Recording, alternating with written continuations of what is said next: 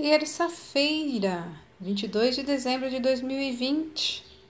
A leitura está no livro de Deuteronômio, capítulo 16, versículos 16 e 17.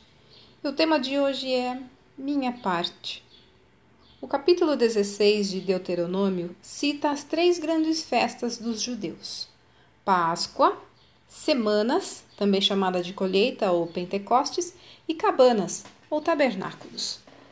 Cada uma tinha seu propósito e forma de celebrar. Alguns aspectos eram específicos a cada celebração, outros eram comuns a todas, como o fato de que nenhum participante deveria apresentar-se ao Senhor de mãos vazias. Havia prescrições exatas sobre o que oferecer a Deus. Na Páscoa, a regra era igual para todos: um cordeiro por família, independentemente de ser pobre ou rica. Por lembrar a saída do Egito, o sacrifício igual simbolizava que todos eram igualmente necessitados da intervenção de Deus para viver. Já nas outras duas festas, as ofertas deveriam ser conforme as bênçãos recebidas do Senhor.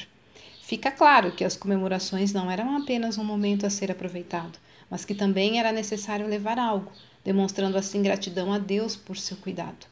E hoje? Com frequência, dirigimos-nos a Deus para receber algo como consolo, encorajamento ou respostas de oração. Não que isso seja errado, pois Ele tem tudo isso para dar a seus filhos. Mas é errado pensar que nossas mãos estão vazias e não temos nada para lhe ofertar.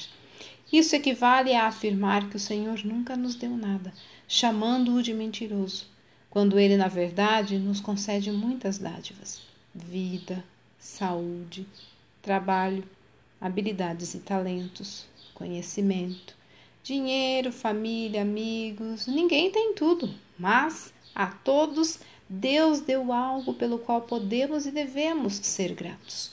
E a melhor forma de demonstrar essa gratidão é oferecer isso a Ele, para que o Senhor o use em sua obra.